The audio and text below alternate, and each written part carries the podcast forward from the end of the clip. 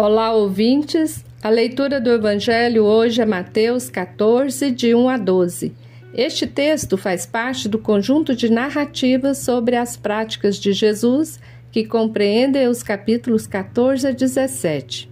E dentro dessas narrativas, aqui temos um relato de cunho político e profético, pois profecia é denúncia em tempos de opressão o profeta João Batista incomodava a estabilidade do poder de Herodes Antipas.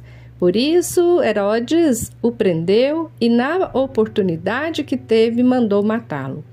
Quem era Herodes Antipas? Ele se dizia representante do povo judeu, mas era ávido por poder, por riqueza, e para isso fazia alianças com o poder romano. Herodes Antipas era filho de Herodes o Grande. Após a morte de seu pai, o imperador romano, Augusto, deu a Antipas o título de tetrarca, ou seja, soberano de uma quarta parte do reino de Herodes o Grande, que compreende a Galiléia e a Pérea. Mas Antipas queria mais poder, queria também governar parte da região entregue a seu meio-irmão Felipe. Por isso, tomar Herodíades como esposa era tornar-se influente naquele reino. Esta era a denúncia do profeta João Batista. Jesus teve de sair logo dali, logo após Herodes saber de sua existência, pois Jesus é continuação da profecia que não pode calar. Lembre-se, profecia é denúncia em tempos de opressão. Herodes manda matar João Batista no meio de um banquete, de uma festa no seu palácio para a seleta elite da Galileia. O evangelista Mateus mostra que esse banquete simboliza as mesas fartas em torno da qual são decididas as medidas sociais e econômicas responsáveis pela exploração, pela fome e pela morte dos pobres simboliza o poder dominante nas mãos de um judeu, Herodes, que explorava os próprios judeus. Simboliza a produção de morte. Interessante que o evangelista faz um contraponto logo no relato seguinte. O evangelho relata em seguida este fato, a multiplicação dos pães.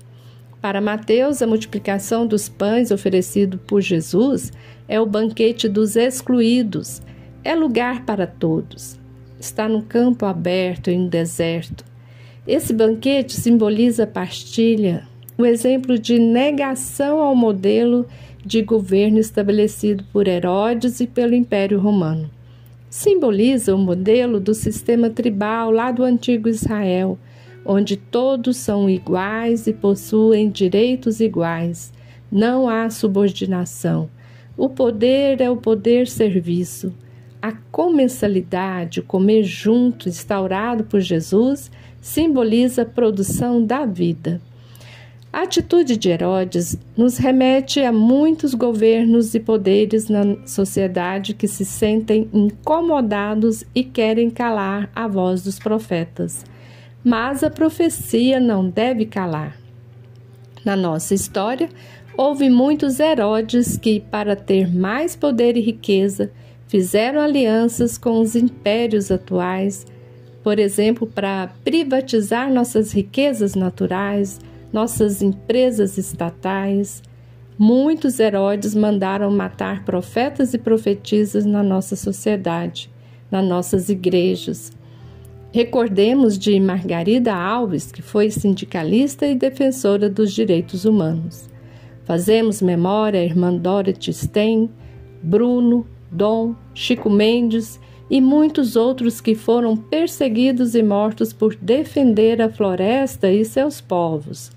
À luz da, de João Batista, de Jesus Cristo, de todos os profetas e profetisas, que a profecia nunca se cale e que possamos gritar e denunciar todas as injustiças provocadas pelos poderes dominantes e opressores. Amém.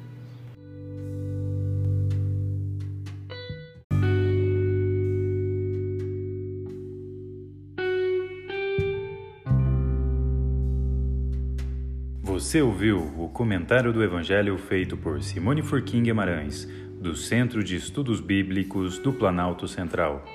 Este é o podcast Naciana, do blog Coletivo Naciana.